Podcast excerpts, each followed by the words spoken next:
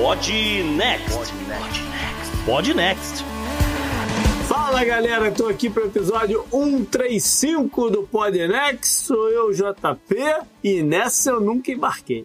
Salve ouvinte, salve JP, aqui é Gustavo Rebelo e eu olhando pro esquema que esses caras fazem, eu fico me perguntando, pra que que eu fui estudar, cara? Porque não é possível.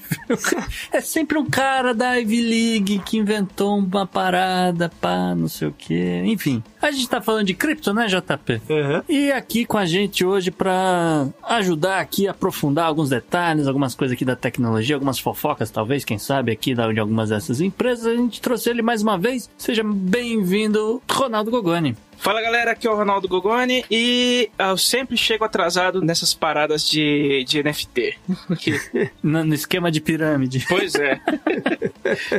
Foi o último da galera a comprar os produtos da Amway. pois é. A minha sorte é que eu cheguei muito atrasado quando foi a fila da Enron. hum, é. Legal. Bom, já viram qual é a tônica aí do programa, mas tem muito mais coisa. Bora pra ele, né, Gustavo? Bora pro programa, JP. No Podnext dessa semana temos cripto, crimes e castigos, porque nossos hosts fazem uma atualização do que tem acontecido no mundo, trazendo mais uma vez o Ronaldo Gogoni, lá do Meio Beat. A personalidade da semana, mais uma vez, vem lá da Ásia. Na falta de um Florida Man, tem bizarrices acontecendo na Flórida. E tem ainda uma pesquisa quanto ao impacto da poluição do ar em mulheres grávidas. Tudo isso além, é claro, do obituário, da agenda da semana e da dica cultural. Assinantes do Podnext Confidencial ainda terão acesso ao ranking das séries favoritas dos americanos em 2022. E o JP e o Gustavo revelam quais eles gostaram ou nem assistiram. No follow-up tem mais desdobramentos no Irã. No Good Vibes tem uma história lá da Escócia. E no Bizarro Extra, avestruzes canadenses. É, xarope de maple é doce, mas não é mole não. Se bem que é líquido, então é mole e. Ah, vai, bora pro programa.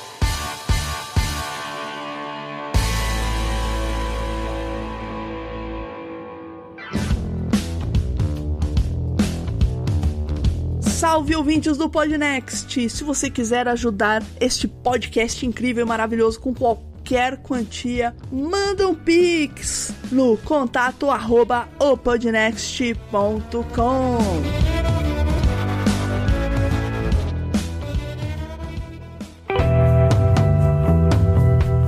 Assunto quente da semana.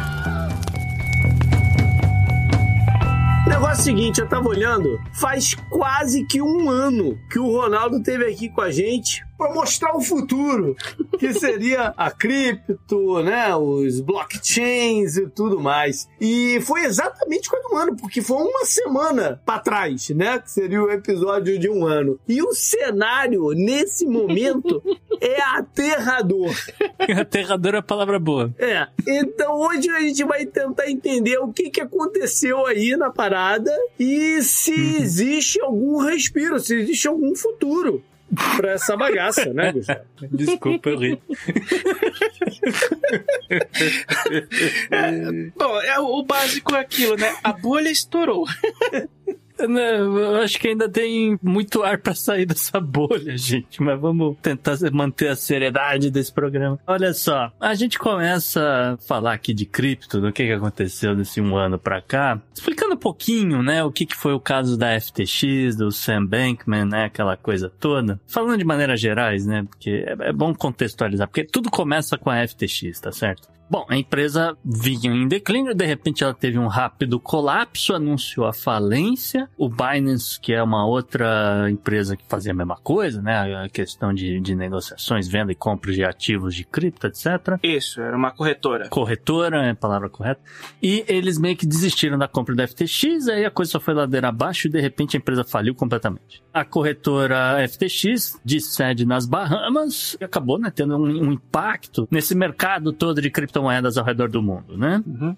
Um pouco antes do colapso, é bom que a gente explicar o tamanho desse troço. A FTX era a terceira maior corretora de cripto em volume e tinha mais de um milhão de usuários no JP. Mas assim, esse, todo esse colapso do, da, da FTX, ele, ele é muito comparado ao esquema do colapso também da Enron, né? A gente citou na abertura a Enron, que era uma empresa de energia lá na Califórnia. Há quem compare também com o esquema de pirâmide do Madoff, né? Que foi um outro um, um entrou aí no...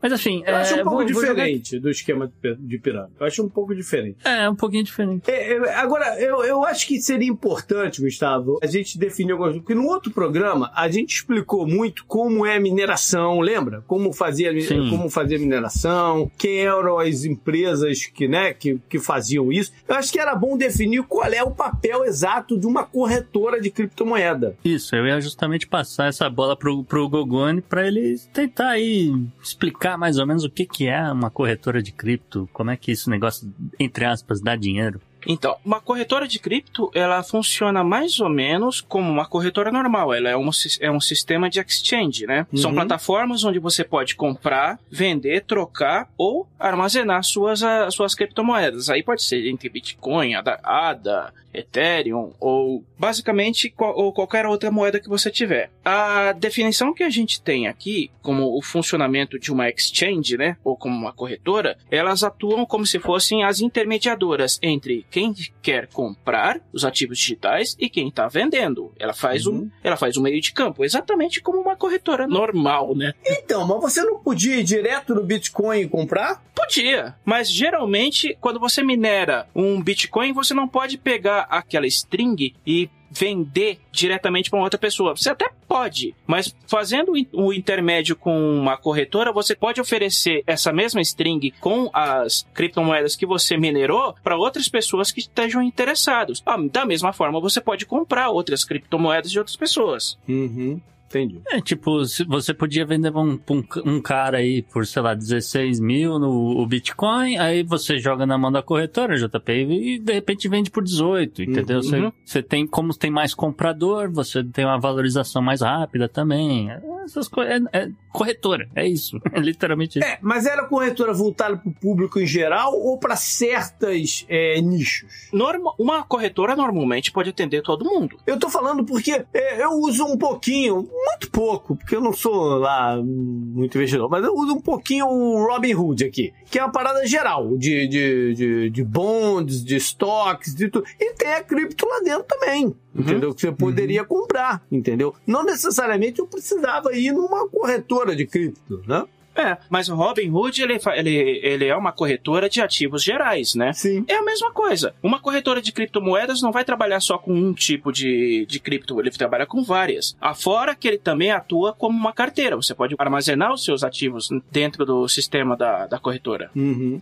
Uhum. É, e, e foi por conta dessa coisa de muita gente que não faz a menor ideia do que tá fazendo, de deixar lá o dinheiro e o- as criptomoedas, entre aspas, rendendo, Uhum. que de repente o patrimônio líquido do Sr. Sam Bankman chegou a 16 bilhões de dólares em, em, sei lá, três anos que existe a empresa. A FTX foi fundada em 2019. Como essas exchanges elas funcionam mais ou menos como se fossem cada uma uma bolsa de valores independente, Uhum. uma da outra, os preços variam muito dentro de cada corretora, dependendo da oferta e da procura. Uhum. A diferença pode variar entre 1, 2, 3% entre uma corretora e outra. Então, tem muito, digamos assim, uma corretora que tenha, digamos assim, potencial de valorizar mais uma criptomoeda do que outra acaba sendo mais procurada. Nisso a FTX estava crescendo. Uhum. E o que ajuda nessa, nessa demanda, essa procura, foi a grande sacada do Sam Bankman, que foi colocar um monte de celebridade nesse jogo, JP. Uhum, a gente ele meio falou que já sobre isso, mencionou isso, antes, Uhum. né? Que a gente falou, os caras botavam uma grana monstruosa em marketing, trazendo, cara, de, de Gisele Bündchen e, e Tom Brady e a Shaquille O'Neal. E, obviamente, que não só eles, até outras corretoras continuam na ativa, ainda não faliram, a gente vai falar um pouco delas, mas também fazendo a mesma coisa. É o que a gente chama de apelo à autoridade, né? Quando, quando você tem uma pessoa pública endossando um produto ou um serviço, o público tende a acreditar que aquele produto é bom. Uhum. Porque acredita na palavra da pessoa pública, do ídolo dela, do esportista favorito, do ator favorito. Sim, sim, sim. Hum. É, ele empresta credibilidade para aquele produto meio nebuloso. E mais do que isso, no caso dessa galera, não foi só uma grana de. Ah, estamos recebendo aqui para fazer uma publicidade. Não foi só isso. Eles se envolveram no business das coisas. Uhum. Sim, eles recebiam cripto também. Sim, sim. Aí, obviamente, aconteceu, como a gente já falou, a, a empresa entrou em falência completamente. E aí sumiu o dinheiro da galera. Sumiu o dinheiro dessas celebridades, sumiu o dinheiro do, do sei lá, investidor pequenininho aí do interior dos Estados Unidos. Sumiu o dinheiro da as, como é que é, das, as, as professoras aposentadas de, da província de Ontário, no Uhum, Canadá. uhum. E por aí vai. Todo dia descobrem quem perdeu dinheiro, sai uma notícia, enfim. É extremamente lamentável. É um dos motivos pelo qual o Tesouro dos Estados Unidos sancionou aí o Sr. Sam Bankman, que hoje, pelo menos hoje pela manhã foi quando eu vi a notícia, ele, ele disse que está muito sofrido, morando na Bahamas, ele tem apenas 100 mil dólares no banco e, e um cartão de crédito. É, quase tuitei hashtag Força Guerreiro sem o cedilha. É, esse dinheiro era dinheiro real ou era dinheiro fictício? Não, quem botou dinheiro no negócio, botou dinheiro, sei lá, Quem botou dinheiro, botou. Mas Sim, é, botou. é, esse patrimônio desses caras que cresceram nessa. Isso era real ou era fictício? Na verdade, é como a empresa é avaliada de acordo com o quanto ela vale, né? O patrimônio é fictício, é virtual, que a gente chama, né? Aham. É a mesma coisa. Uhum. Por exemplo, o Elon Musk não tem uma caixa forte do tio Patinhas com dinheiro em espécie de toda a fortuna dele. Uhum. Uhum. A fortuna dele está em ações. Então, ela flutua conforme aos negócios das empresas dele. Mesma Uhum, coisa pro Jeff sim. Bezos, mesma coisa pro Tim Cook, mesma Zuckerberg. coisa pro Zuckerberg, mesma coisa pro Sim. CEO da FTX, que eu esqueci o nome. Sam Bankman. Sam Bankman. Um dos exemplos mais fáceis disso é lembrar o caso recente agora que chegou a uma conclusão da Elizabeth Holmes, do caso da Ah, Teranos. muito bom. né? Uhum. O patrimônio dela, quando a Teranos foi avaliada como uma das startups mais valiosas dos Estados Unidos, mesmo sem ter nunca ter apresentado a tal da máquina Edison de exame de sangue, ela angariou um patrimônio de 3 bilhões. Quando a bomba da Teranos começou a estourar para todo lado, como as ações dela não eram preferenciais, ou seja, todos os acionistas recebiam antes dela, o patrimônio dela foi de 3 bilhões para zero de um dia para o outro. Uhum. Uhum. Então, E obviamente ela foi presa, foi julgada, foi condenada aí. Todo castigo pra ela é pouco, na verdade, na minha opinião, mas enfim. Ela ainda tem direito de recorrer, mas a condenação dela É. agora foi 11 anos e meio, mais um pouco de condicional. É, mas É. qual é a grande diferença dela pros outros caras que estão aí ah, ainda com esse dinheiro fictício? Qual é a grande? A grande diferença é que o dela explodiu. Essa é a diferença. É, a natureza do negócio é diferente, mas no fim das contas é isso. O negócio é que a bomba dela explodiu. A verdade é que sempre se teve um parado. Ah, cripto é uma coisa fantasiosa, é um dinheiro fantasioso, uma era fantasiosa. É, mas como é todos os outros business aí, é tudo uma grande fantasia. Bom, mas aí como o Ronaldo falou, JP, muda um pouco a natureza da coisa. A startup prometia uma máquina revolucionária que ia fazer exame de sangue em coisa de segundos, ia custar centavos, não sei o que, não sei o que, não sei o que lá. Com duas ou três gotas de sangue só. Com duas ou três gotas de sangue, etc. Nunca nasceu a máquina, a máquina nunca existiu. Existia a ideia de fazer. Sim, a, a cripto realmente não existe. Agora, a Amazon, seus trocentos armazéns, etc., o- o- os apps na televisão que você assiste, o Amazon Prime, etc., os filmes, etc., eles existem. Sabe o que, que é tudo isso? Tudo isso é uma cara de concreto para uma fantasia. Porque se der uma merda, nada disso segura a empresa. É algo um pouco mais palpável do que a ideia da mulher lá do exame de sangue, entendeu? Mas o business funciona como uma fantasia. Por exemplo, quer ver uma parada que eu li hoje? Uma das empresas, né, de xodó da galera aqui já há alguns anos, era uma empresa chamada Carvana que era de compra, e, é, mais de venda de- do que compra, venda de carro online. O cara Uhum, te entregava online. o carro na tua casa. O cara, Uhum. você olha lá, tem um inventário de 100 mil carros dentro do site, você escolhe o que você quer, fala, pô, gostei desse, vamos fechar aqui rapidinho, porque tem essa, né? Comprar o carro aqui nos Estados Unidos é um pé no saco, quando você ir na, na- na concessionária e sair de lá com o carro. Você vai levar umas 5 horas lá dentro. A Carvana te Uhum. prometia, não, a gente aqui em 15 minutos no computador, a gente faz a parada e entregamos o carro na tua casa no dia seguinte. Entendeu? Uhum. Aí as ações, pô, foram lá em cima, a empresa começou a valer bilhões e tal, não sei o quê. Porque investiu um bocado em marketing também. Também. Sabe qual é a recomendação do Bank of America para onde que vai a ação da empresa nos próximos quatro meses? A zero. É, eu, tô- eu fui acessar o site deles aqui, tomei um access denied. A zero é o report do Bank of America que saiu ontem. A zero. Caramba. É tudo, cara. Uma ideia do que fazer. As transações é só pra dizer, porque o que movimenta é esse negócio de onde pode ir. Cara, o Uber até hoje não deu dinheiro pra ninguém, cara. Pois é. O Airbnb tá todo enrolado. Se tudo isso chegou a valer bilhões e bilhões e bilhões, é tudo uma grande fantasia, cara. A Netflix não sai do vermelho. É tudo uma fantasia. Mas é aquilo. Primeiro, alguém está ganhando dinheiro com isso. Segundo, o produto em si existe. O serviço existe. Então, o patrimônio do CEO ou dos executivos se baseia em crédito virtual de quanto de enquanto o serviço dele for avaliado. Sim, Entendeu? é isso aí. O que não existe é o modelo de negócio. O modelo de negócio é uma fantasia. Essa é que é a diferença. A concessionária tá lá. Você chega, você compra o carro e sai com ela. O modelo é um modelo que sempre existiu, entendeu? Sim, sim. Só que o outro, o outro quebrou barreiras, entendeu? Mas não, não era viável. Mas calma, calma, vamos, vamos, calma, gente. Olha só, tem que explicar também que, eh, dependendo do- da natureza da empresa, ela pode ou não ser mais responsabilizada. O caso aqui da, da cripto, ninguém é responsabilizado Sim. ainda nos Estados Unidos. O Sam Bankman vai ser o primeiro cara, e é por isso que eu acredito que ele vai se ferrar muito, né? Porque vão pegar ele pra Cristo. É, alguém tem que ser o primeiro a servir de exemplo, né? Exatamente. E é diferente do, do, do, sei lá, você tá vendendo carro, o outro tá vendendo um serviço, o outro tá vendendo livro, ou, na verdade ele tá vendendo o que ele quiser hoje em dia, É. Jeff Bezos, mas enfim. O fato é que assim, o negócio de cripto, ele é muito grande, ele não é regulamentado ainda nos Estados Unidos, mas a gente chega lá também, porque isso aí parece que vai mudar. Agora, o caso da FTX foi a- a- aquela primeira pedra do dominó que começou a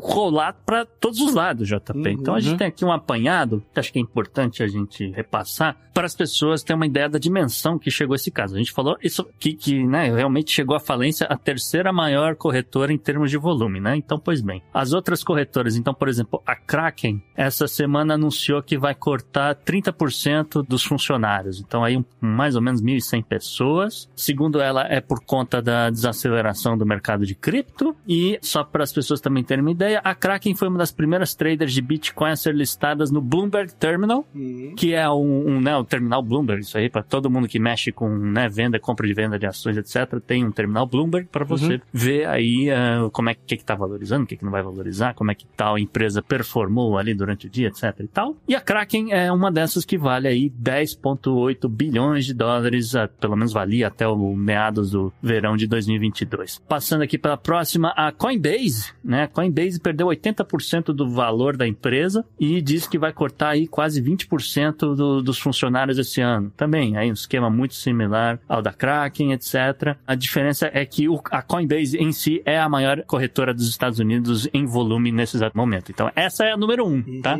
A Isso. número um perdeu 80% do valor no ano. E ela tirou quatro moedas do, da carteira dela. É que tinha umas que já tinham ido a zero no ano passado. Lembra? Sim. Ah, sim, sim, claro. Continuando aqui, a Crypto.com, né? Crypto.com é uma empresa de uma corretora de Singapura, tá? Uhum. Essa Crypto.com, ela tem 50 milhões de clientes, JP. Esses caras cortaram 40% dos funcionários, tá? E tá tentando se segurar aí, porque, de novo, né? Cripto não, né? Os Bitcoin, etc., não tá valendo o que já valeram, então, né? você Precisa se segurar e, e honrar os compromissos, os repasses que eles prometeram para esses 50 milhões de clientes, né? Aí Toro é de Israel, também aí cortou 6% dos seus funcionários, cancelou uma fusão planejada com a BlockFi e a BlockFi, por sua vez, pediu falência, né? E tem aí 100 mil credores que vão ficar a ver navios. Tem umas duas semanas também que a Crypto.com mandou 320 mil em Ethereum para o endereço errado, né? Ups. É muito mambembe, cara. Aí, né, como, como a gente citou algumas vezes, né, tem toda essa questão do marketing, que é uma. A gente vem, vem falando, mencionando isso aqui, né, mas é, é bom, de novo, né, tentar dimensionar o tamanho desse troço, né. Então, existe nesse exato momento nos Estados Unidos uma crise de publicidade, tá? né, no JP? Porque Aham. essa galera anunciava no Super Bowl, essa galera anunciava patrocínio, né? Comprava o name rights de, de arenas no- nos Estados Unidos, ginásio de basquete, aquela coisa toda. Tem esse lance das celebridades, tá? A maior parte dos anúncios nos horários noturnos, né? no- principalmente ligados ao noticiário, eram desses caras. Não tem mais, sumiu, não tem mais nada. Quem se ferrou também nessa coisa foram as redes sociais. Então, o dinheiro das chegava no Facebook, no Twitter, no TikTok. Basicamente assim, aonde existia publicidade, aonde você conseguia direcionar propaganda para um público, etc., tinha dinheiro desses caras, tá? Até outubro de 2022, todas essas empresas que a gente mencionou chegaram a desembolsar 223 milhões de dólares em anúncios somente nos Estados Unidos. Um aumento aí de 150% em relação ao ano passado, tá? Isso é dados do Media Radar. Basicamente, você levantava uma pedra e saía umas duas dessas, né? É, tu- tu- em todo tudo, lugar. tudo, YouTube, tudo. Só faltou o WhatsApp começar a mandar esse negócio para as pessoas. Ah, a- a- uma das mais agressivas, ou pelo menos uma das que estava mais agressivas, era justamente a Crypto.com, né? Que a gente falou, tem 50 milhões de clientes. Uhum. Esses caras sozinhos no, em 2021 botaram 100 milhões em campanhas publicitárias, particularmente porque eles trouxeram o Matt Damon para fazer uma propaganda que saiu vinculada para 20 países diferentes. Ou seja, além de de sair com o Matt Damon, tinha que sair o Matt Damon dublado. e por que, que a gente tá falando tanto da Crypto.com? Porque ela é uma patrocinadora oficial da Copa do Mundo no Catar. Claro. A Copa- tudo que tem rolo no meio tá, tá envolvido com a FIFA, assim. Isso é o padrão FIFA, né? É, é. Bom, acho que a gente agora pode dar um panorama de geopolítica aí na parada, né? Porque Sim. a gente trouxe no, no ano passado alguns casos pitorescos, né? De relações governamentais com a cripto e tal. E a mais notória de todas era do, do- do nosso vizinho, quase vizinho aqui, El Salvador. Isso. Ah, El Salvador, JP. Vamos falar de El Salvador. Porque é o seguinte, né? Eu, eu fiz questão de monitorar como foi esse ano de El Salvador, com reservas em cripto e um pouco de dinheiro em espécie e tal, pra ver até onde era o fundo do poço, né? Então vamos, vamos por partes. No dia que a, a FTX declarou insolvência, o Najib Bukele, olha só que coincidência, ele Uhum. anunciou que o país ia assinar um acordo de livre comércio com a China. Uhum. Segundo o vice-presidente do país, né, o Félix Ulloa, acho que é assim que pronuncia esse sobrenome dele. Segundo o, o vice-presidente, ele eh, disse que a China iria comprar 21 bilhões de dólares da dívida externa de El Salvador como parte do acordo, né? Então assina aqui, eu compro sua dívida e tal. O El Salvador não está em condições de negar qualquer dinheiro, então vambora. O fato é que assim, que El Salvador, ouvinte, tem um problema muito sério que tá chegando aí em janeiro, que é o pagamento de títulos que eles venderam na Europa, né, Eurobonds, no valor aí de quase um bilhão de euros. Dá mais ou menos, vamos vamos dizer, mais ou menos 700 milhões de, de euros, mais ou menos Uhum. 700 milhões de dólares, um pouco mais, um pouco menos, não importa. Pagamento obrigatório ou eles têm que anunciar calote. Uhum. No início do ano, o Bukele prometeu que não teria problema nenhum, que El Salvador emitiria títulos atrelados ao Bitcoin para pagar essa dívida. Claro, tá? você paga essas dívidas emitindo um novo título. É o, jeito de pagar. É. Uhum. E ele falando, e é tranquilo, porque o Bitcoin vai chegar a 100 mil dólares até dezembro, Uhum. tá? Nesse exato momento tá valendo um pouco mais de 17 mil, mas a gente chega lá também. O fato é que, nesse exato momento, El Salvador tem 2.381 Bitcoins como reserva, como né, chamada reserva para ir para efeitos de pagamento de, de, de dívidas, né? Essas Uhum. coisas todas. Ah, empréstimo, né? É o colateral, né? O Uhum. popular colateral. E isso aí tá valendo mais ou menos 110 milhões de dólares. E, como eu falei, esses caras têm que pagar 700 milhões em janeiro. Aí entra o dinheiro da China, né? Ou não? Né? E aí entra, obviamente, dinheiro da China, que vai ser usado para isso, né? Fora que o Bitcoin como moeda corrente no em El Salvador não foi pra lugar nenhum, né? Não, não foi. Tem aí uns 20 anos que El Salvador adotou o dólar como moeda padrão. Pois tá? é. Só que assim, El Salvador não pode imprimir dinheiro pra, sei lá, pra fa- fazer um pagamento. Não pode imprimir dólar, né? Ainda mais dólar, né, cara? É o que tem na reserva, exato. É, é o que tem na reserva. Tem vários países que trabalham com dólar, que, mas cada Sim. país tem sua versão do dólar. El Uhum. Salvador trabalha com o dólar norte-americano. Não é Exato. dólar salvadorenho. Exatamente. Não, exatamente. A gente tá falando de dólar dos Estados Unidos aqui. Obviamente que quem imprime dinheiro não, não fica em El Salvador. Pois é. Já, já viu pra onde ia o negócio. Mas o lance é que a moeda perdeu valor, né? Os ativos de cripto estão valendo aí mais ou menos uns 40 milhões hoje, né? Os caras gastaram aí cento e poucos milhões. Perderam muito mais dinheiro. O país depende disso para ter reserva. Agora tá com esse dinheiro aí da China na mão, que imagino, né? Espero que não suma, para pelo menos para os caras conseguirem honrar esses pagamentos e evitar dizer que é um calote, porque a gente tem que lembrar aqui, né, que na época, um ano atrás, a gente estava falando da grande e moderna cidade que o Najib Bukele Uhum. estava construindo, que ia ter energia térmica do, do vulcão, que isso, que aquilo e tal. Então aí tá torrando dinheiro, um dinheiro que ele não tem, né? Sendo que ele tem um, um dívidas né, nesse tamanho aí que a gente falou, 700 milhões de euros para um lado, sei lá quantos milhões de, de dólar para o outro, assim por diante. E uma hora, uma hora acaba, né? Uhum. E aí a o- a- ele fica o tempo todo torcendo para ver se o Bitcoin chega a 100 mil dólares, que aí realmente, se chegar em 100 mil dólares, o país vai ficar rico, que é realmente, né? São 2.381 Bitcoins. O problema é chegar no 100 mil. Eu tenho algo a dizer pra ele. Tá difícil, né? Tá difícil. tá difícil. Mas vamos seguir rodando o mundo, JP. Vamos falar de outros lugares, né? Então, por exemplo, tá todo mundo de olho no que aconteceu com a FTX, né? Uhum. Aí a Europa, a Europa sempre viu com muita desconfiança esse negócio de Bitcoin, esse negócio de cripto, né? E principalmente o Banco Central Europeu, né? Então, hoje, dia de, de gravação, saiu uma declaração do Jürgen Schaff, ele que é um dos maiores conselheiros do, do Banco Central Europeu. Segundo ele, né, o- esse valor atual do, do Bitcoin aí, por volta de 17 mil, Seria aí o aspas pra ele, né? Seria um último suspiro artificialmente induzido antes do caminho para a irrelevância e esquecimento. Fecha aspas. Ah, essa palavra, esse termo artificialmente induzido é importante. Sim, Porque, em teoria, já era ter ido pro saco. sim. Alguém tá segurando Sim. isso nesse patamar que é pra livrar a barra aí de algumas pessoas antes de, de fato, pro saco. Né? Quem é, eu não sei, mas alguém tá segurando. Mas tem que levar em conta também que dentre as criptomoedas o Bitcoin é a mais antiga, né? Sim. Ela já Uhum. tem, teoricamente, um valor de lastro mais pelo fato de ser confiável. Ela só não é mais confiável que a do Vasco. A do Vasco é que é o top, né? Como é que anda a do Vasco?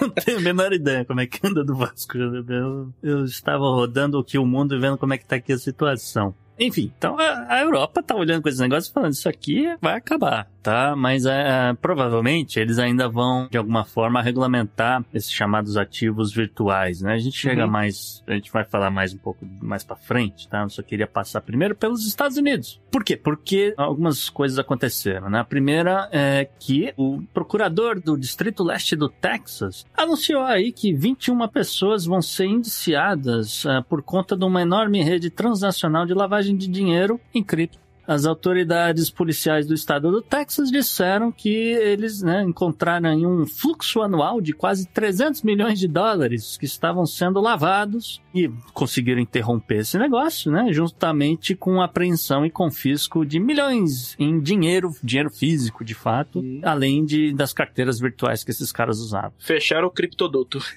Basicamente, basicamente. Mas deixaram o público em geral se ferrar nessa, na, na mão dessa galera. Claro, né? Ah, sim. Eu tenho um palpite aqui que essa galera que tá lavando dinheiro com cripto não está ligada também a outras atividades lícitas no Texas, né? Eu suspeito que tem alguma coisa a ver com venda de fentanil, JP, mas é só um palpite. Eu não sei de nada. Uma outra notícia que saiu aqui essa semana, a secretária do Tesouro dos Estados Unidos, a Janet Yellen, ela que é extremamente cética com relação a criptomoedas. Ela- ela- inclusive, ela é uma das pessoas que tem tentado direcionar o, e se alinhar, né? Alinhar o, o Banco Central Europeu com a política dos Estados Unidos, né? Segundo ela, a turbulência recente do mercado, né? Justamente olhando aí para a FTX, ela não se espalhou ainda para o setor bancário, mas ela, como eu falei, ela se diz cética, né? Com relação ao setor e, e ela acredita que os Estados Unidos precisam de uma regulamentação adequada o mais rápido possível. Segundo Janet Yellen, num evento organizado pelo jornal New York Times, seria importante garantir que os criptoativos tivessem proteções mais adequadas ao público, né, aos clientes dessas corretoras, etc. Na contramão do mundo, ou pelo menos né, de- dessa parte do mundo, Ah, Vladimir Putin, JP. Vladimir Putin, lá na Rússia, anunciou que o Kremlin está se mobilizando a fim de ah, lançar uma corretora nacional. Típico. Era mais do que esperado, né? Essa é uma mudança com relação ao ano passado, porque a gente tinha dito que na Rússia você pode minerar, mas você não poderia, né? Você não pode ter uma corretora, você não pode ter. Você não pode ter corretora. Porque você não é um oligarca que dividiu aqui a- com os, os outros oligarcas, né? Uhum. Agora parece que vão repartir o bolo. É, Essa da Rússia me parece ser uma medida só pra pra salvar alguns amigos. Né? É o que me parece ser. Ah, com certeza. Também. E também para centralizar o controle, né? Na mão do governo, como sempre. Uhum.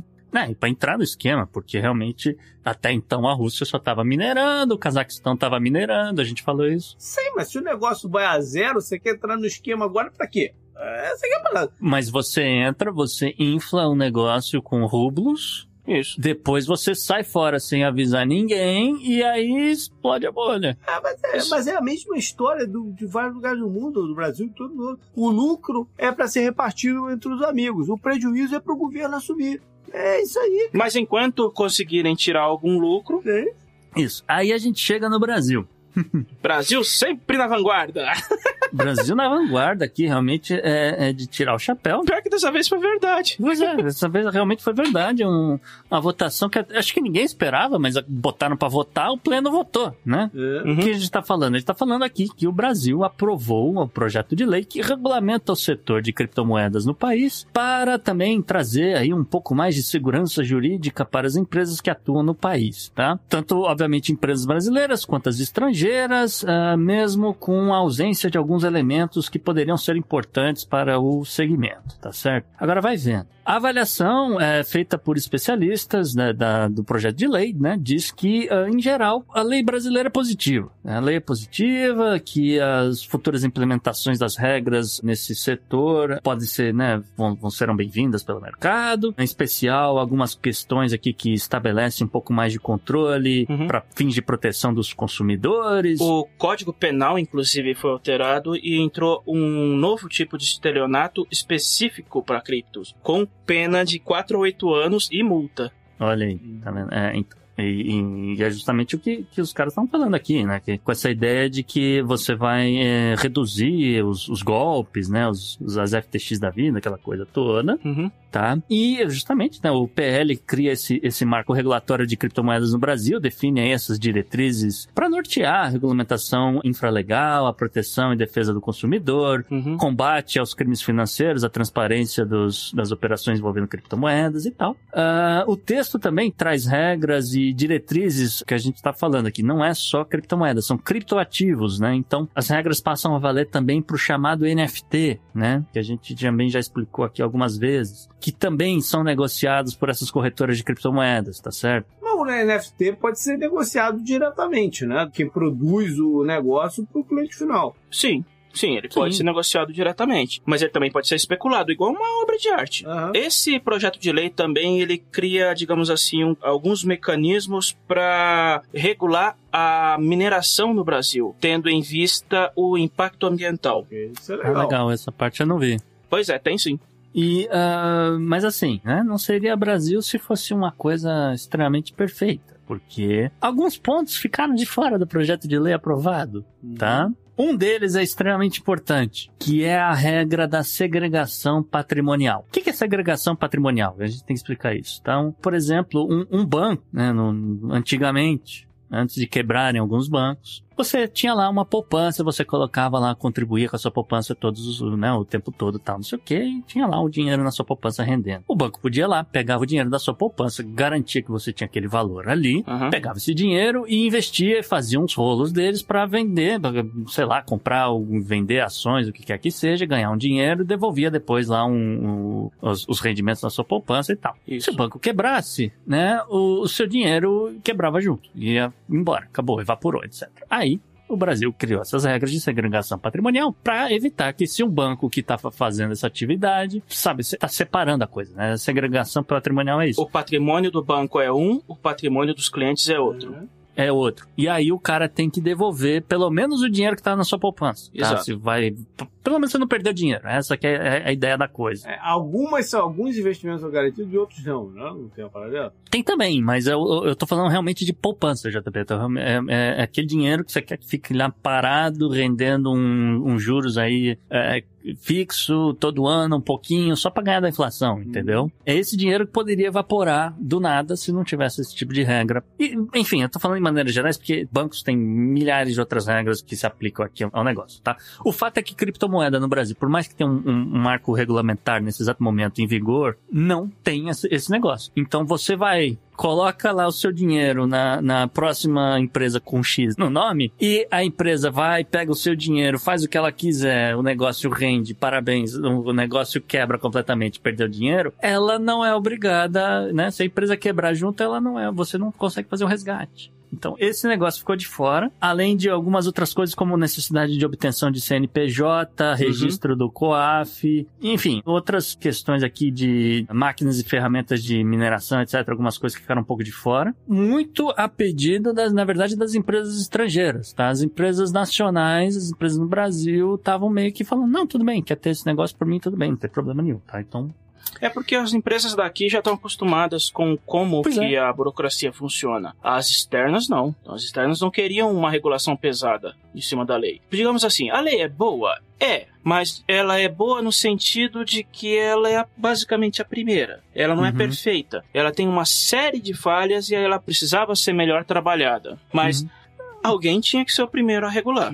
Acabou que, contra todas as chances, foi o Brasil que saiu na frente. Sim, com certeza, nesse sentido. Mas, enfim, a gente tá falando desse negócio porque a gente sabe que tem ouvinte que vai estar querendo investir nesse troço, porque vai realmente ver que tá rendendo um bocado de dinheiro, etc. Ou não, mas pode estar querendo entrar num negócio desse. Então, cuidado, né? Uhum. Não é para isso que a gente tá aqui. A gente não tá recomendando investimento em nada, a gente só tá dizendo que, ah, cuidado, porque se os caras, né, dependendo do, de onde você investir, etc., se a empresa quebrar, você pode ficar sem o seu É, Lembrando Tá. que esse projeto ele foi apresentado em abril, ele passou no Senado, aí ele ficou parado na Câmara desde junho. Foi votado agora, o que, digamos assim, Brasil sendo Brasil, nessa época do ano, um monte de projetos é jogado em pauta e são aprovados no apagar das luzes do fim do ano, né? Exatamente. Ainda mais, né, digamos assim, momento de transição de governo. É no momento de apagar das luzes do governo, no momento que tá todo mundo vendo Copa do Mundo, no momento que Natal, Ano Novo tá chegando, a galera tá comprando presente. É sempre nessa Então- época. É sempre nessa época começa a aparecer um monte de projeto de lei aprovado e o, porque o povo tá distraído. Exatamente. Só que esse, no caso, não é tão ruim.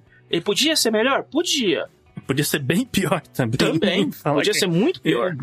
Mas é, é o que tem pra hoje e ok, tá bom. Né? Precisa receber umas emendas aí no futuro, mas nada que vai atravancar o processo, vamos dizer assim. Aí vocês falaram que teve gente, né, que vai perder, perdeu, pode perder o dinheirinho, mas tem uma galera aí ao redor do mundo também que perdeu outra coisa, né?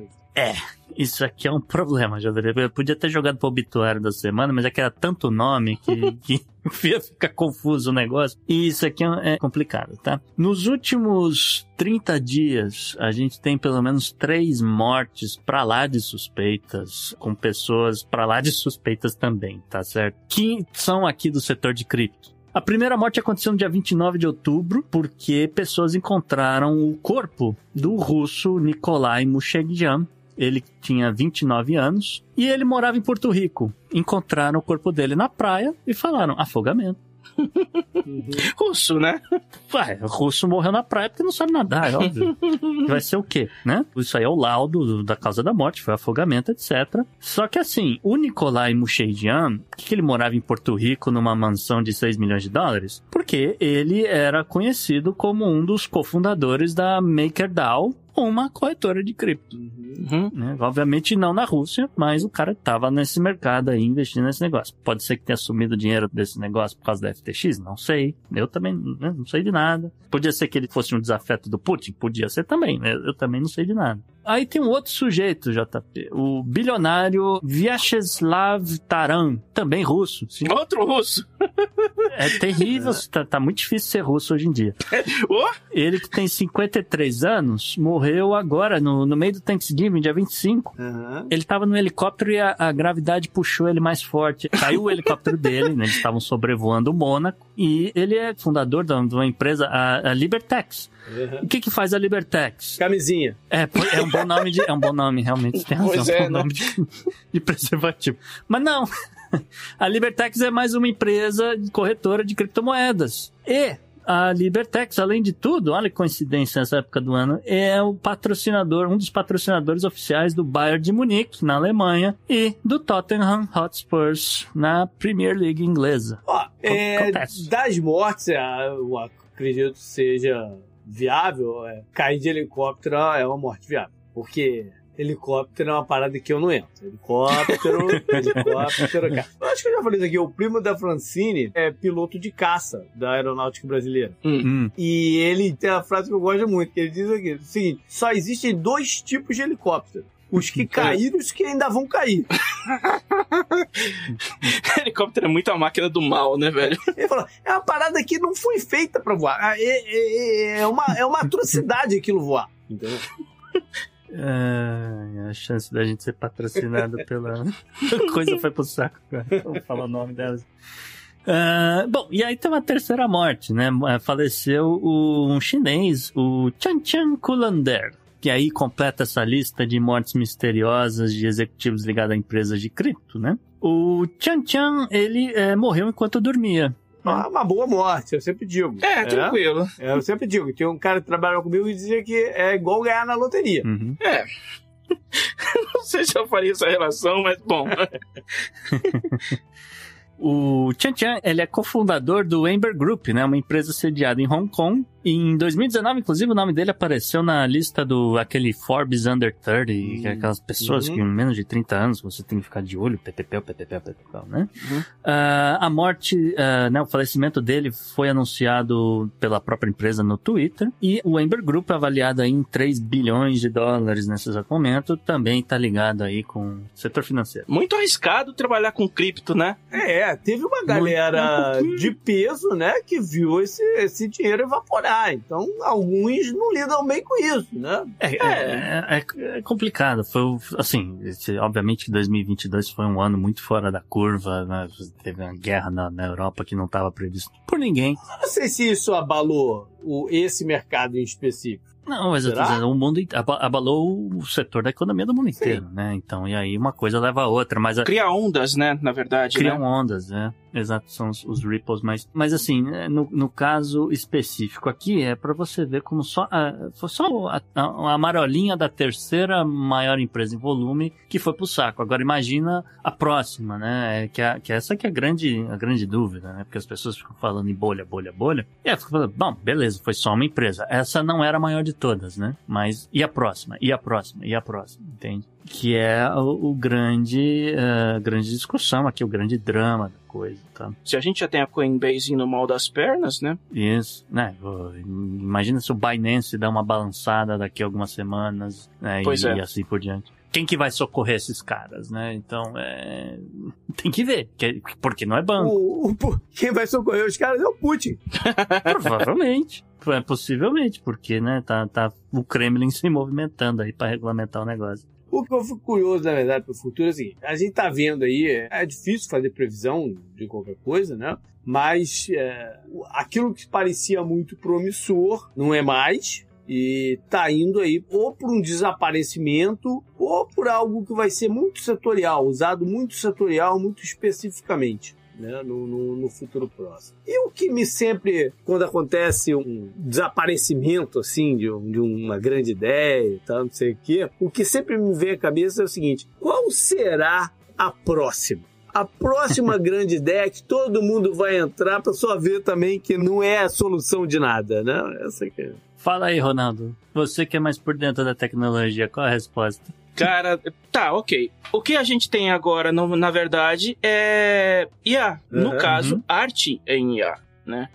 Ah. Ultimamente tá tendo, diga, muita gente explorando isso, tá dando uma Sim. polêmica do caramba, porque tá uma briga entre se é arte ou não é arte, e já Uhum. tem gente no meio explorando fazer grana com isso. De quem é o direito, né? Deve ser onde tá a briga aí nesse momento. É, porque se você coloca o input de algum, sei lá, ah, eu desenho aí uma a mulher assim, assim, aí você coloca lá os, os inputs da, da pessoa, da forma feminina que você quer. Ah, mas é baseado na atriz tal, na atriz tal e na modelo tal, não sei o quê. E sai o resultado e você fala, não, legal, mas, cara, você usou as ima a imagem de outra pessoa pra fazer esse negócio. Como é que fica, né? De direito de imagem, aquela coisa toda, né? Mas aí é que tá. Como é que você tira direito de imagem de um algoritmo? Aquilo não é uma imagem, aquilo não é uma foto. A aparência de uma pessoa não é patenteável, até onde se sabe. Você pode pintar um quadro com, digamos, de uma pessoa X e essa pessoa não vai ter direito sobre o quadro em si. Uhum. Entendeu? Uma foto é a mesma coisa. Quem tira a foto tem direito sobre a foto. Quem faz uma, uma obra de arte tem direito sobre a obra de arte. A principal discussão que está tendo agora, além desse do caso dos direitos sobre arte em IA, na verdade está sendo sobre a replicação de estilos. Que tem muita gente que está criando obras de arte e está replicando estilos de outros artistas. O que Ah, tem entendi. que tem muita gente que não está aceitando. Isso sim pode dar briga jurídica. Um- Uma nova modalidade de plágio.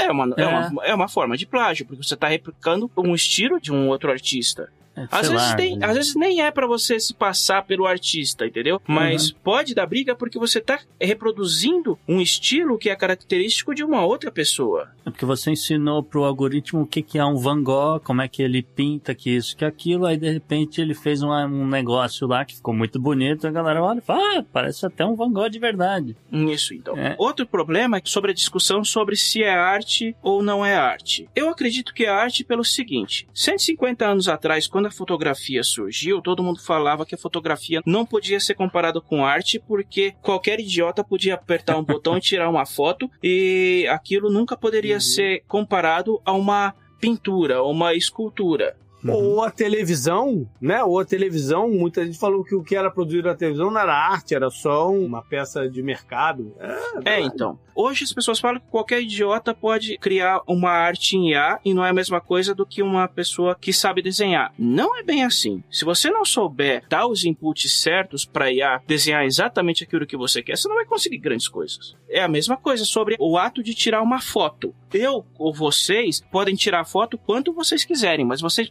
seriam capazes de tirar uma foto no estilo do Robert Capa, por exemplo? Eu sei que eu não conseguiria fazer isso. Nunca. é. Com esse telefone aqui, Eu sou péssimo, cara. Não tem uma foto que eu tiro que a Francine não fala, ah, merda. Então, não precisa nem ser foto de celular. Pega uma DSLR. Você, você nunca se conseguiria tirar uma foto, Ah, digamos sim. assim, no mesmo estilo de um, de um, de um fotógrafo profissional. Sim. O problema com não é- problema não é a ferramenta, é quem usa a ferramenta.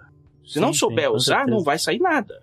Uhum. Não, com certeza. Tem, tem coberto de razão. Ronaldo, valeu, cara. O teu pagamento aí pela participação pode ser em Vasco Cripto? Eu prefiro em dinheiro. Next.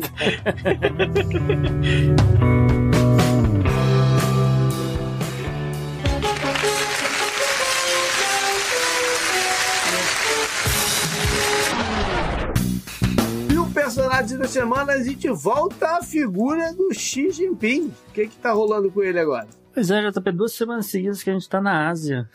Na semana passada a gente falou do Kishida, hoje a gente vai falar do presidente chinês aí, o Xi Jinping, né? É, porque tem, tem algumas coisas acontecendo na China, né? A primeira, mais evidente, as pessoas queriam que a gente comentasse rapidamente sobre a tal da, dos protestos do papel em branco, né? Que começou aí muito ah, em função aí de um, de incêndio que aconteceu num apartamento, aí tem imagens, tem uma confusão do- de qualquer história verdadeira, o fato é que morreu gente no incêndio, e isso aí foi o estopim para várias manifestações ao redor aí da China, e estourou também no colo do Xi Jinping, né, que era parte, né, desses protestos da Folha em Branco, né, que foi o, ah, o aumento do, do número de Covid, aumentou o número do- de Covids aí, são quase, pelo menos a média dos últimos dias foi coisa do tipo 5.233 mortos, mas, não, uma coisa é ligada à outra. Você faz um recrudescimento do lockdown, né, por, em virtude da política de Covid-0.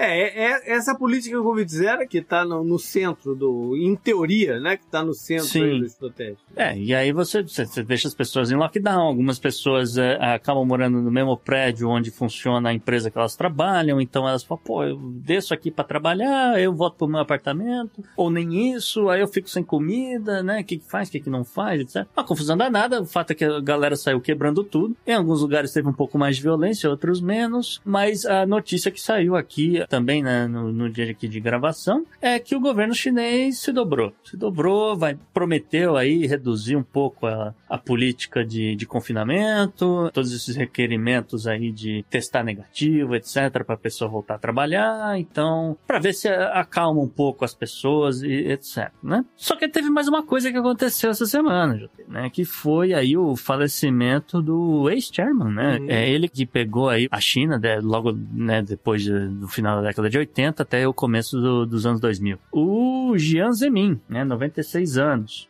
É, ele foi essencial no processo de modernização da China, é, especialmente no início dele de, de, de, vida pública e tal. Depois eu, a galera lá dentro deu uma cerceada né, em várias das ideias dele, mas ele foi essencial até para a percepção que a gente tem de China mudar. É, eu sou do, eu estudei geografia, vamos dizer assim, na década de 80, quando se falava de China, se falava de um, na década de 80, se falava de um, partido, de um, de um país de terceiro mundo né? Uhum. De condições bem, bem precárias e tal, com todo o potencial que tinha, mas naquela circunstância. Esse cara mudou. Esse cara fez a gente olhar a China de uma outra maneira. E uhum. logo depois enveredou para o lado atual, do estilo de política do, do, dessa galera do Xi Jinping e tal, mas ele foi parte do processo. Né? E foi, foi essencial para a China ser o que ela hoje. É, ele era, na verdade, ele era uma facção rival do Xi Jinping. Xi Jinping deu uma outra virada também na China. E por que, que o falecimento é, é significativo, etc? Porque, né, o falecimento de uma, um cara da alta cúpula do, do Partido Comunista Chinês. E a expectativa é que você realize aí um funeral de Estado, etc. Aparentemente marcaram para o dia 6 de dezembro, né? Pelo menos a informação que chegou aí, pode ser que mude, pode ser que não. Vai acontecer, né, no dia, dia 6 de dezembro e a ver se vai ser aberto ao público, né? E aí, de novo, em virtude da política de Covid-0 ou não. E, assim, um bocado de gente andou especulando, o próprio New York Times soltou um artigo essa semana, né? Porque em 89 aconteceu também um, como parte aí de um estopim de diversas manifestações ao redor da China, né? A culminar justamente no que aconteceu na Praça Celestial, né? Foi o falecimento do Hu Yaobang, né? O Hu Yaobang, ele era um líder muito querido, um cara extremamente popular, etc. E eventualmente a galera foi lá no funeral e aproveitou para protestar. E aí, pô, o país inteiro viu que tava rolando protesto, todo mundo foi para as ruas, etc. Um milhão de pessoas indo para as ruas, aquela confusão toda. Eventualmente o governo chamou os tanques e resolveu a parada. Diferente dessa vez, né? O Jiang Zemin, ele não é um cara assim tão popular, né? Por mais que ele tenha feito algumas aberturas da China. Aliás, é até curioso, né? Que em 1997 ele permitiu a exibição do Titanic com o Leonardo DiCaprio, não sei o quê, na China. Então muita gente lembra dele, é engraçado isso, porque muita gente se lembra dele porque ele é o cara que deixou a gente assistir o Titanic, JP. Então eles têm essa memória afetiva dele, tá? Mas não é uhum. assim um cara que você fala, ah, meu Deus, né? Enfim, então é, é, muita gente especulou, eu acho que no final das contas não, não vai ser o, o caso de você rever aí os, as, as, imagens da, da Praça Celestial, etc. E, é, como eu falei, também o governo aí já deu uma, vamos dizer, né? Uhum. Já cedeu um pouco é. dessa política de Covid. É, mas, mas, deixa eu só falar um negócio, que tiveram algumas pessoas que me mandaram alguns tweets e tal, pedindo pra eu falar, ah, você acha certo então o, o galera descer a lenha lá nos protestos da China e tal. Eu acho o seguinte, tenha sempre um pé atrás com todas as notícias que se relacionam com China. Tanto as pró-China, como as, né, uh, as, as, tentando pintar uma imagem mais, uh, mais né, nebulosa das coisas que acontecem lá. Porque tudo é, é propaganda, tudo, tudo que envolve China é propaganda e antipropaganda. Nunca é aquilo que você está vendo. Tá sempre alguma coisa ali pelo meio do, do das uhum. histórias. Então tem, meu beleza, tem sempre um pé. A gente não sabe exatamente o, o, o que, que, são as coisas que acontecem. E não, e não veja a, a, a, as histórias que saia via mídia americana como sendo mapa aí para se entender a China. Não é, não é. E, e assim, e tem mais um, uma coisa curiosa, né, com relação a esse funeral uh, de Estado aqui, né, porque você vai chamar todo mundo que é do partido JP, e isso inclui chamar o Rugental, que a última vez que a gente viu o Rugental, ele estava sendo removido. Sendo, sendo acompanhado, vamos dizer assim. Né? Tá acompanhado, é, tá bom, vamos mudar. em vez de falar removido, ele foi acompanhado para fora ali do parlamento, etc. Ele também não é muito afetuoso do senhor Xi Jinping. Né? Então, a ver, coisas, coisas acontecendo na China, JP. Up, né? Up, né?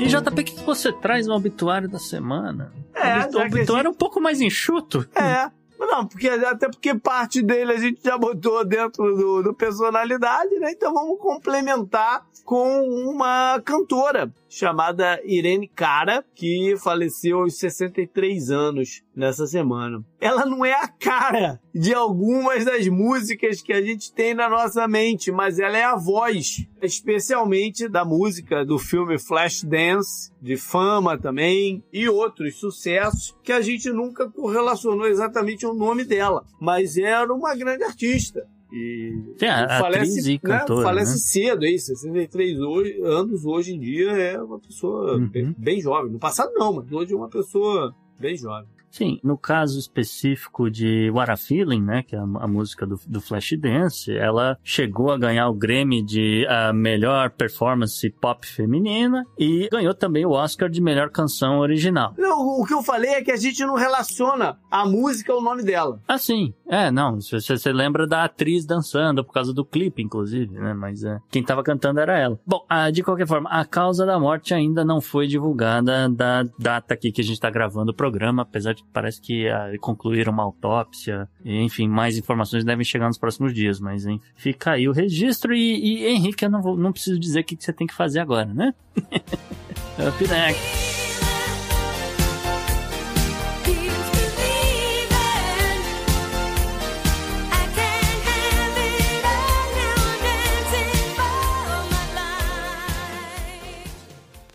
Down to Florida. We welcome you to the Sunshine State. They're kicking back and soaking up the rays every day in Florida. Hoje não temos exatamente Florida Man, mas temos bizarrices que vêm da Flórida. Pois é, JP. Quando não é o Florida Man, é o estado. Olha só, uh, primeiro, são, são dois destaques. O primeiro uh, são de funcionários da municipalidade de Voluja. Eles estão tentando identificar uh, um, misteriosos objetos de madeira que estavam enterrados há muito tempo na praia e que foram desenterrados por conta de erosão. Uh, segundo os funcionários, o objeto parece ser parte de uma estrutura de, de madeira que foi uh, desenterrada na, em Daytona Beach, uh, muito por conta de, dessa erosão que eu falei, mas a erosão causada pelos furacões, né? O, o tanto o Ian quanto o Nicole. É, segundo o chefe de segurança da praia de Voluja, em entrevista à TV local, né? Aspas para ele, essa erosão é sem precedentes nesse momento. não temos registros desse tipo de erosão há muito tempo. Estou na praia trabalhando, né? Há, há provavelmente 25 anos e essa é a primeira vez que vi uh, esse tipo de coisa exposta. É, não temos certeza o que é, mas é um grande pedaço de entulho, provavelmente aí com 20 a 30 metros de comprimento. Fecha aspas para ele. É, não,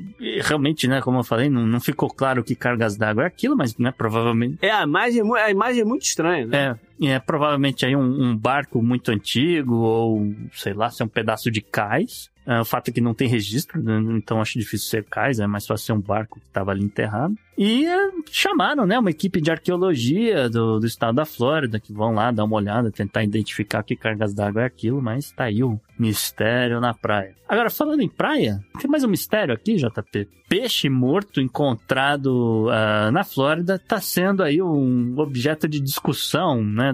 Principalmente nas redes sociais porque tem muita gente insistindo que, na verdade, esse troço é de origem sobrenatural. Tudo começou aí por volta do dia 10 de novembro, quando uma série de fotos, né, apareceu na página da Florida Photography é, no, no Facebook. E tava mostrando essa criatura bizarra, cheia de dentes, olhos meio ocos, a pele toda preta, de parecendo um couro todo, sabe, estourado, assim, riscado, cheio de buracos, uma coisa bem esquisita. E uh, também um animal com, com os lábios meio que puxado para trás e aí, né, revelando esses dentes que eu falei, uma coisa que lembra um, umas unhas e tal. É um, um, bicho muito, muito feio, tá certo? A foto foi tirada por uma pessoa chamada Tammy Jenkins, ela que é de Kissimmee. E ela tá aí, né, a passeio, tirando fotos é, de caiaques uh, no rio, uh, o rio Oclawaha, Oclawaha, que fica aqui perto, fica aqui perto de Gainesville. É, tá. Então ela foi lá, pegou o caiaque, foi no rio, não sei o que, começou a tirar foto e viu um bicho esquisito. Ela primeiro perguntou se aquele troço era real, se não era um objeto que alguém esqueceu ali, um, sei lá, um bicho de, sabe, manja, um negócio de plástico, não é uma coisa assim e tal. Mas ela viu que tinha umas moscas que estavam ali comendo o bicho tal, achou aquilo muito estranho. Foi lá, chegou mais perto, viu que o negócio tava fedendo e falou: é, realmente é um animal. E aí bateu várias fotos, né? E aí foi para as redes sociais, o post irritou, foram mais de duas mil reações e comentários, né? Alguns, inclusive que alguns comentários dizendo que a criatura é um tipo de decoração de Halloween, que não tem nada de animal. É, eu não vi isso, não, vou até procurar. Hein? Ah, eu, eu, eu quase botei aqui na pauta, mas realmente é um troço muito feio. Outras pessoas estão completamente completamente convencidas que é um peixe demoníaco. Outras pessoas apelidaram de criatura da Lagoa Negra. O meu, o, o meu favorito foi é, chupacabra aquático. Ah, mas chupacabra aquático foi, foi algum brasileiro que comentou, não? Ah, não sei, mas latino, né? A gente tá falando de Flórida, não é difícil esbarrar com alguém. Mas isso pra mim foi o favorito. Mas realmente é um, é um, bicho aí muito feio. Até, quem sabe, a gente circula esse troço aí pelas redes sociais do Podnext. Ah, bom, vamos ver no que. Se alguém descobre o que, que é, então. Up next. Up next.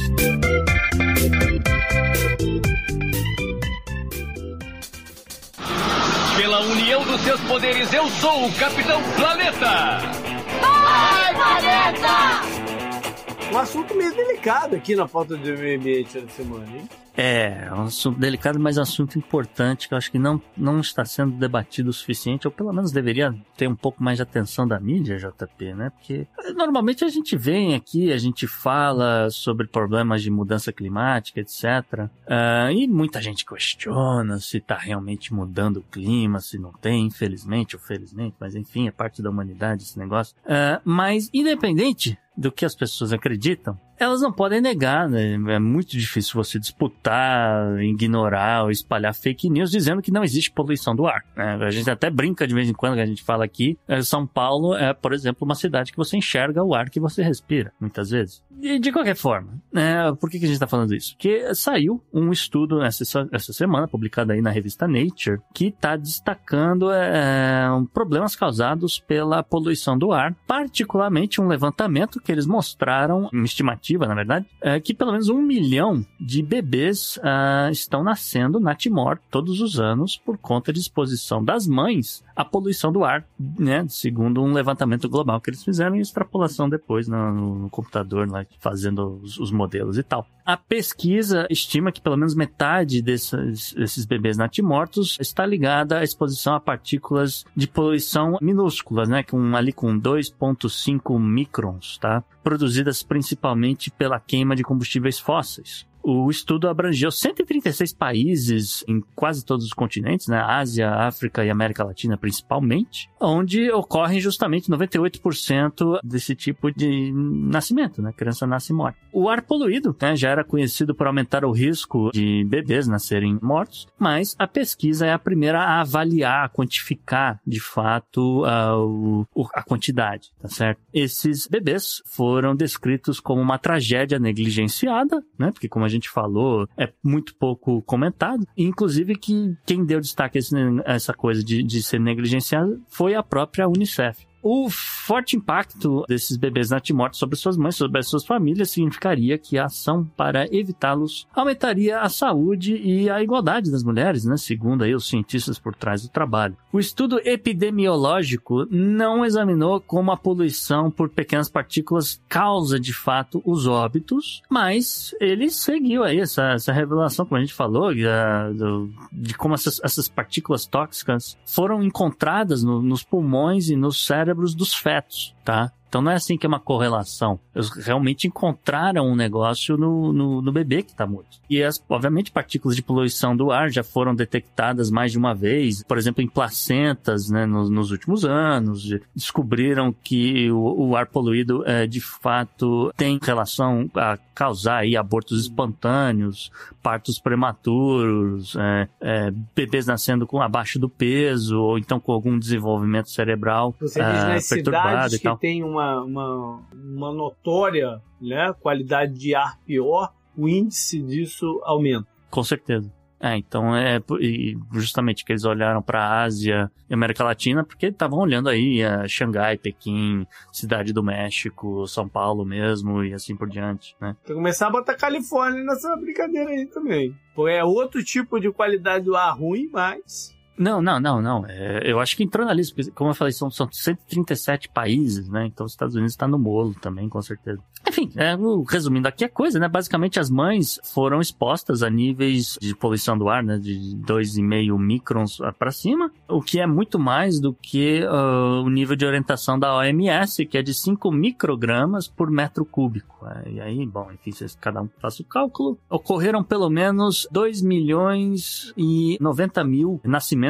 natimortos registrados nesses países ao todo, obviamente, desde 2015. Pelo menos 950 mil deles, né, 45%, estão ligados a regiões com níveis acima de 5 microgramas por metro cúbico. A proporção de bebês natimortos atribuídos à poluição de 2,5 microns foi particularmente alta, daí JP respondendo sua pergunta, particularmente alta no Paquistão, na Índia e na Nigéria e na China. No geral, os pesquisadores descobriram que um aumento da exposição a essas micropartículas está associado a um aumento de 11% do seu bebê nascer natimorto, tá? Então, uma coisa que realmente... A gente tá- eu, tô, eu tô batendo nessa tecla não, porque é- eu realmente quero chamar a atenção. é, é difícil a gente correlacionar certas coisas, né? Que sempre existiram, né? Sempre, Uhum. sempre existiu. Mas por que que de repente está aumentando, diminuindo, é, é muito interessante. É, e um, um levantamento aqui do- dos pesquisadores é interessante, né? Porque houveram cortes de poluição do ar na- em alguns países, né? Então, por exemplo, na China. E eles começaram a notar que, realmente houve uma queda do, do número total de bebês nascendo mortos, né? Então, em 2010 já foi muito maior. Em 2019 já caiu ali quase 400 mil bebês a menos, morre- nascendo já mortos tal. Então, porque uma coisa é você só acusar e falar, não, realmente a poluição tá causando isso. Mas se você diminui a poluição, daí a causalidade também tá, tá diminuindo. Então, tem aí alguma coisa, tem aí é, uh, algo que precisa ser estudado, algo que precisa ser pensado. Ah, talvez a chegar no ponto aí de você retirar ou, ou abrir maternidades em locais que tenham uma condição melhor de ar. É só, só uma ideia, talvez. Enfim.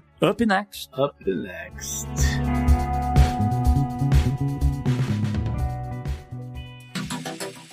Anote no seu calendário. E JP, o que, que você traz aí na agenda da semana, agenda do passado? É, vamos começar então com eleições e É. o vamos, vamos, vamos chamar de segundo turno, né? Mas não, não é o termo. É o aqui nos Estados Unidos chama runoff, que é a- uma decisão, né, do, do que, que vai acontecer com a disputa de Senado na Geórgia, a última cadeira, né, que falta ser definida, porque pela lei eleitoral desse estado o senador só é confirmado se ele tiver pelo menos é, mais de 50% do, do, né, do- do- dos votos válidos lá e tal. É, mesmo que ele tenha tido, como foi o caso do, do candidato democrata, atual senador Warnock, ele teve um pouco a mais do que o candidato do republicano, mas ele não alcançou esse 50%. Então, se tem essa, essa nova definição. E já é a- o segundo turno mais caro em Ah, termos é, é de, verdade. de propaganda da, da história do, do estado, da história dos Estados Unidos e talvez uma das eleições mais caras. Chegou a cifra de 350 milhões de dólares a última vez que eu olhei lá no, no, no site que, que computa essas doações e gastos dos partidos, etc. É, porque o resultado, a gente já explicou isso naquele programa sobre, sobre, não, sobre o, o, que rolou no midterms, ele é fundamental pro, pro decorrer político dos próximos dois anos. Então, É, isso aqui vai, isso aqui vai impactar até a votação do, do orçamento dos Estados Unidos ano que vem, se os Estados Unidos vai dar calote, essas, essas coisas todas. Não, é essencial, essencial essa, essa, essa- esse resultado aqui. Bom, é, pelas pes- últimas pesquisas que eu vi, a média delas coloca o candidato democrata com uma leve vantagem aí na opinião pública de mais ou menos 1,5% em relação ao republicano, mas com uns 4% de indeciso. Então tá bem aberto aí. Uhum. A semana que vem a gente tem essa definição. Eu, eu digo sempre, cara, eu já falei inúmeras vezes aqui, o candidato republicano Herschel Walker, ele não tem a menor condição, cara. Não, não, não, eu não consigo entender como 40 e poucas por cento das, das pessoas estão dispostas a ir lá votar nesse cara. Eu não consigo entender, cara. E aí, o- é, palavras não. É, Diga de passagem, surgiu ainda uma parada nesse, nessas semanas entre né, o midterms e o, o, runoff, de que a, a residência oficial dele é no Texas, nem no- na Georgia é. E parece que não abalou muito a pesquisa. Seria uma coisa catastrófica em outros tempos. Né? É, imaginei que sim. É, foi uma parada muito similar ao que aconteceu com o Dr. Oz, que na verdade é de Nova Jersey, não tem nada a ver com, com a Pensilvânia. Mas né? para vocês não acharem que é só implicância minha, palavras aqui do. Eu não sei como é a melhor tradução aqui. É... Tenente governador dos republicanos? Não sei, Lieutenant Governor. Vice, é o vice-governador, pode chamar de Pô, vice-governador. Podemos chamar de vice-governador? Então, Pode o vice- o vice-governador. vice-governador republicano, Geoff Duncan, categoricamente fala que I think, eu acho que Rush Walker vai provavelmente go down, né? Tipo assim, ser sacramentado na história, Isso. é, como um dos piores candidatos republicanos da história do nosso partido. Sim, E ele falamos falou, disso também. e ele falou: eu não consigo ir lá votar nele. O vice-governador republicano. E tem ainda 47% das pessoas que estão dispostas a lá votar no cara. E eu, não, eu não sei que mundo que a gente está vivendo. Eu realmente não sei que mundo que a gente está vivendo. Não sei. É, falamos sobre isso. Você olha pra todo mundo que é, é, faz parte do partido, etc. Não tinha outro nome que não fosse o desse cara e não, não, não souberam, sabe? Enfim, falamos já disso. Não ficar batendo na mesma tecla. Pois é. Pra bater em outra tecla, então, no mesmo dia 6 de dezembro, tem eleições parlamentares na Dominica. Não confundam com República Dominicana. né? Essa aqui é uma outra ilha lá no Caribe, em que o primeiro-ministro né, atual, chamado Roosevelt Scarrett, mês passado convocou uma snap election. Né? Qual é o melhor termo também de snap election? Eu Não sei. Porque é um É, conceito muito o- diferente que a gente não tem no Brasil, né? Essa possibilidade. É uma eleição fora do período eleitoral. Do calendário. Fora do calendário. Fora do calendário chamada eleitoral, isso. por algum propósito específico. Ele alega que é para melhorar a governabilidade. Os partidos de oposição, ele é do partido do trabalho, vamos dizer assim, o Labour, né? O- o- Sim, o- os partidos de oposição estão chiando pra caramba, dizendo que isso daí é uma, tão, né, é uma tentativa de é, na marra aumentar o, o número de cadeiras dele, estão desconfiados aí da, da, né, da lisura do processo como um todo. Então vamos ver no que vai dar aí. Isso é, eu ia dizer que isso, isso- é padrão, isso é padrão. Então, por exemplo, o Justin Trudeau, na última eleição no Canadá que a gente falou aqui, fez exatamente isso. Ele falou, ah, eu, eu, eu tô sentindo que a minha aprovação tá muito grande, é, o momento aparentemente é, favorece o meu partido, então vou, vou chamar aqui a eleição. A gente dá uma, uma reforçada aqui no número de cadeiras que a gente tem, aí vai facilitar a E vida. acabou não dando em nada. A gente falou do mesmo. Acabou que ele, se- ele quase se ferrou. É, não deu em nada, não mudou em nada. Gasto É. danado para se fazer isso, não. Gastaram uma fortuna, exatamente, gastaram uma fortuna em campanha e quase se ferraram. É, a única diferença é que no Canadá tu confia um pouco mais, né, no, no processo. Ah, sim. Né? Ah, não, com certeza. Mas Aqui você é, pa- realmente é, é do não jogo. sabe o que, que vai rolar aí na, na Mas, mas é do jogo, já. Não, do jogo se, é. se o, se o Boris Johnson, por exemplo, se o Boris Johnson na Inglaterra tivesse chamado um snap election, seria né, exatamente para esse com, com esse propósito também, mas não é o caso, porque se ele fizer isso, eles vão tomar um cacete nas urnas. O, o, o que, o que estranha um pouquinho é que esse Snap Lab foi bem, lec, bem Snap, né? Porque ele chamou isso mês Bem passado e já tá rolando agora, né? Foi, foi realmente um estalo aí da parada. É, não é uma época do ano propícia você Também fazer é. eleições, até, até que a gente só tem aí um segundo turno nos Estados Unidos e esse negócio. Bom, vamos lá para a parte histórica. Vamos começar com o dia 6 de dezembro também, só que de 1912. Numa escavação lá no Egito, foi encontrado um belíssimo busto, né? uma, escultura da uh, Nefertiti, a Olha aí. rainha. E por que eu tô trazendo aqui? Porque isso é mais um caso que hoje em dia, né, ah, essa polêmica sobre pilhagem dos tesouros do Egito. Porque Eu já ia perguntar É. pra qual museu foi esse troço. Berlim, Ah, Berlim. É, Berlim. Ah, claro, logo ali do lado do Cairo. pois é, foi, foi feita uma grande exposição na época lá e tal. E uma grande polêmica, porque isso é de fato um, um tremendo de um, de um tesouro. Sim. Mas a Alemanha diz que tá. a- a- aliás, a Alemanha tem devolvido diversas peças nos seus museus e tal. Então.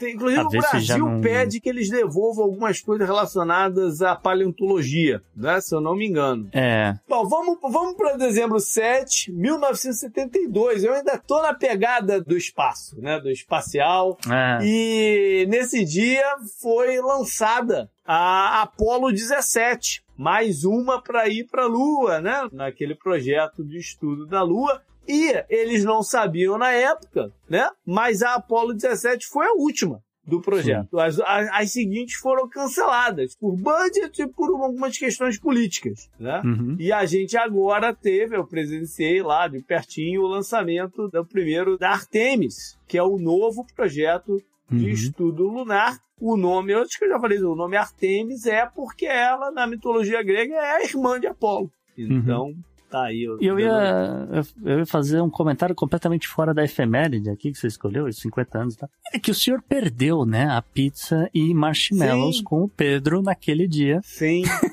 Eu não, não consegui ir, cara. Eu tava. é, é, eu, eu nem me lembro que horas eu consegui sair do trabalho naquele dia. Foi um, foi um dia caótico. E Pois é. quando eu saí, eu já eu não tinha condição de mais nada. Eu, mas o Pedro bateu aqui em casa uma hora da manhã pra me trazer umas paradas, né? Bateu aqui em casa Ele falou mesmo que ele tava saindo É, e é. falou, ainda tem que passar no JP É, antes é. de eu ir pro sul aqui Eu tava dormindo no sofá, acordei do nada e fui lá encontrar com ele.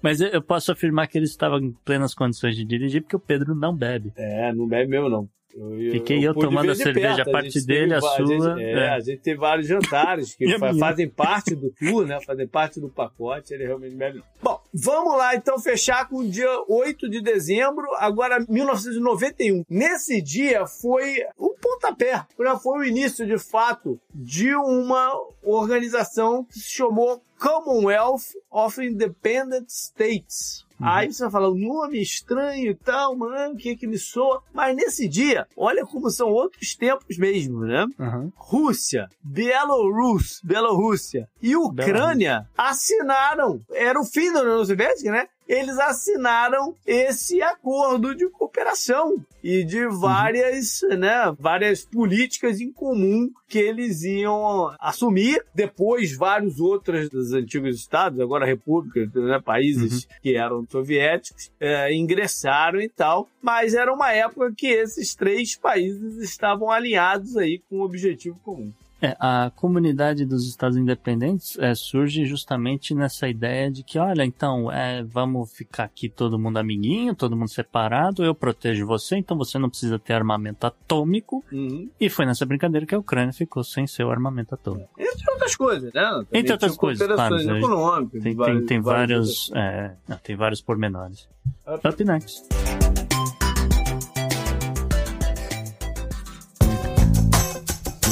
Esse eu recomendo pra você. Ah, e de volta essa semana nós temos ele, Igor Gregório. Então recita pra nós, Igor.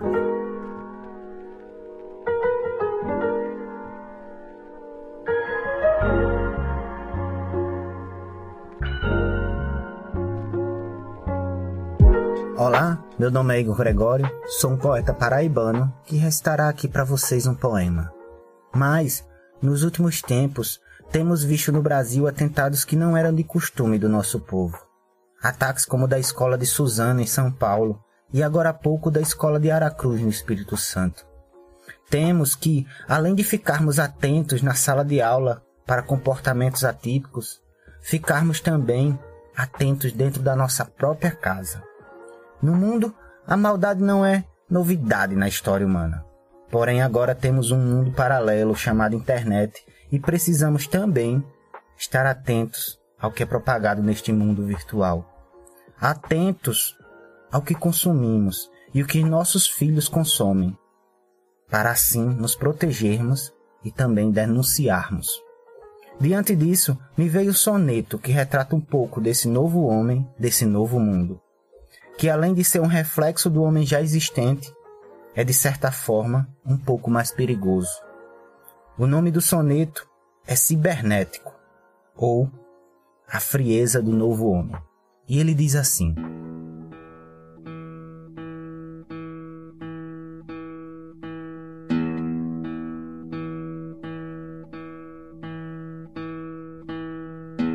Qual caminho nós vamos perseguir por um mundo repleto de caminhos. Neste curso, podemos convergir ou iremos partidos e sozinhos?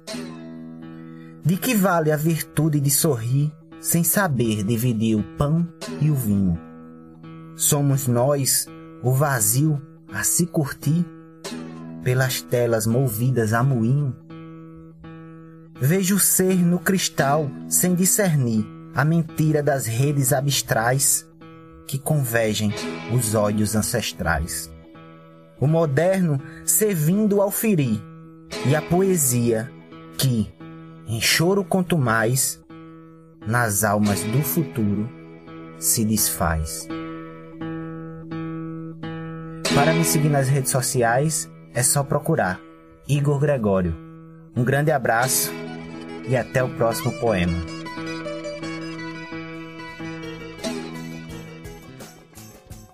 Ronaldo, você que é o convidado, convidado da semana, que tem que dar dica. Então, qual é a sua dica? Cara, eu acabei me surpreendendo positivamente com a última série do Disney Plus, que foi Andor, né?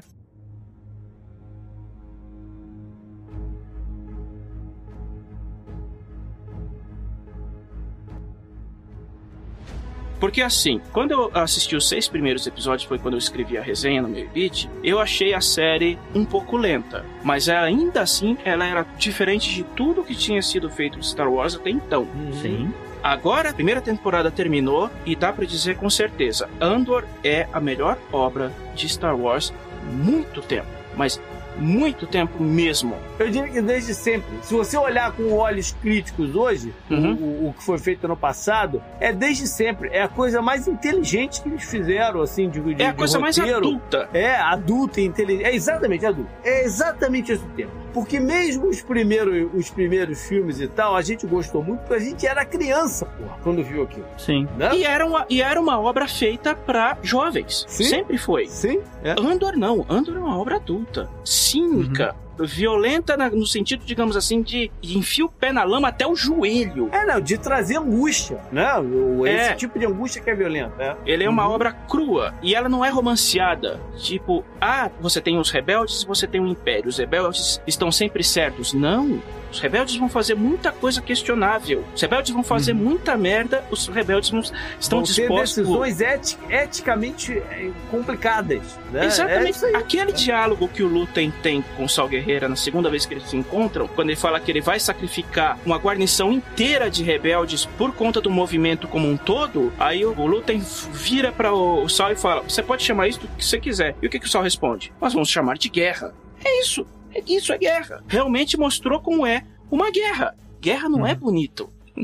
Não. Não, foi bem, foi bem bacana. Beleza, galera. Foi esse o programa, então. valeu por estar com a gente. Estamos chegando no fim do ano, né? E vocês Sim. sabem que no fim do ano a gente tem os episódios especiais. Eles já estão começando a sair do forno e acho que vocês vão gostar do line-up desse ano. Sim. Mande pra gente aí, então suas críticas, sugestões, o que mais queira mandar. O e-mail é o contato arroba opodnex.com. Mas também pode trocar ideia na rede social. O meu direto no Twitter é JP underline Miguel, mas também tem o. Gustavo, na arroba Gu, underline Rebel. E o Podnext você segue no Twitter, no Instagram, arroba o Podnext, ou só buscando por Podnext você encontra a gente. E Ronaldo, onde é que as pessoas te encontram? Eles me encontram no site meiobit.com, também estou lá pelo Twitter, arroba Ronaldo Gogoni, e já há um ano estou fazendo alguns streamings de, de joguinhos no Twitch também, twitch.tv barra Ronaldo Gogoni. Só não esperem por jogos AAA, que eu jogo bastante gacha mesmo. Muito bom. Valeu, galera. Até mais. Valeu, um abraço. Falou, gente, até a próxima.